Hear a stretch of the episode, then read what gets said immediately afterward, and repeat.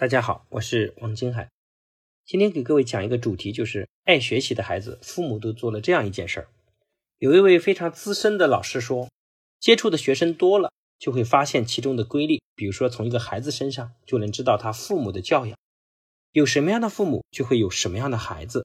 但是我们中国的很多父母其实都不觉悟，他们不论自己处在什么样的社会阶层。啊，有着什么样的水平，甚至是很多不好的习惯，他们只想着拼命让孩子完美、更完美，一定要过得比自己好，比别人家的孩子好，整天的脑子里想的都是怎么样改变孩子，根本不知道该提升家长自己。所以，我们必须要明白，父母才是孩子最好的榜样。你想让孩子成为什么样的人，首先你要努力成为那样的人。当我们每天告诉我们的孩子，让向别人家孩子学习的时候，其实我们应该反思，我们应该先向别人家父母来学习。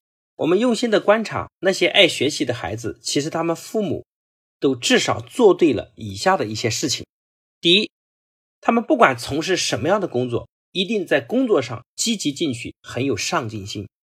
尤其要注意的是，不能在孩子面前说一些工作方面消极和抱怨的话，也包括那些。老妈这么辛苦都是为了你啊！这种话对孩子其实有非常大的负面影响。就算你是一个普通的农民，也要把地种好，不能让地荒着。如果你整天无所事事，只知道在桌牌上玩，虽说你的孩子现在还没有工作，但是你的一言一行就会对孩子造成非常大的负面影响。如果在工作上积极上进，即使你的家庭条件可能不是很好，但是依然能培养一个积极上进的孩子。我在《感动中国》上看到一个画面，在青岛的冬天呢非常冷，尤其是晚上，寒风习习的场面。但是呢，对于有一位妈妈来说呢，越冷的天才是她自己做烧烤生意最好的时候。这个妈妈每天出摊，风雨无阻。放学后呢，她八岁的儿子每天都陪着这个妈妈卖烧烤。没有地方写作业的时候，他就把路边的垃圾桶当成临时的桌子，认真的学习。孩子的学习非常用功，成绩也非常好，还特别懂事儿。当妈妈有事要离开一会，他就会帮忙照看着摊位。当收摊的时候，他也会帮助妈妈来收拾这些货物。所以很多父母跟我讲说：“老师，我的文化不高，我没什么学历。”其实，我想父母自身的榜样是最重要的。第二点呢，就是要给家庭营造一个读书的氛围。中国的过去三十年，整个社会由穷到富。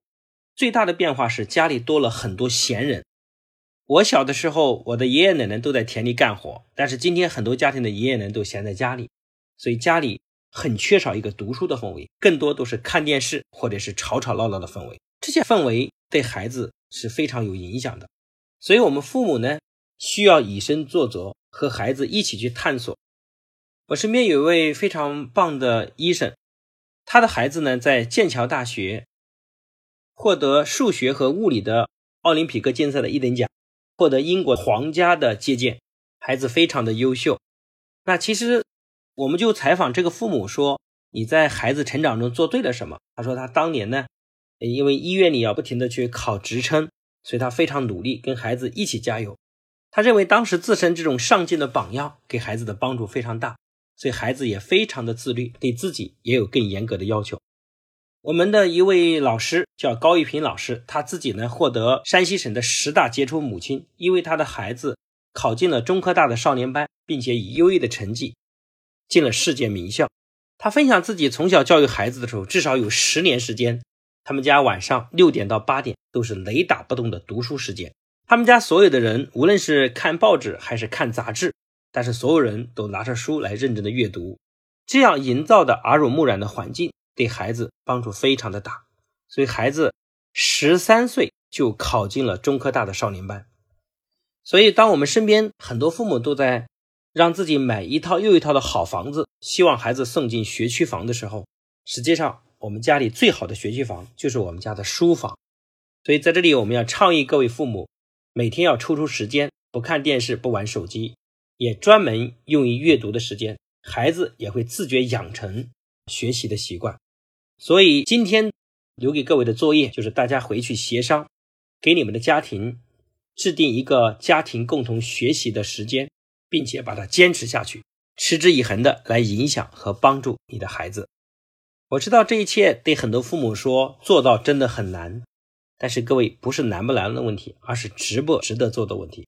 我想二十年后我们回顾今天的努力，我们用一个字就叫值得，对吗？所以期待你也可以成为一个让你孩子骄傲的父母。今天的课程就到这边，谢谢大家的聆听。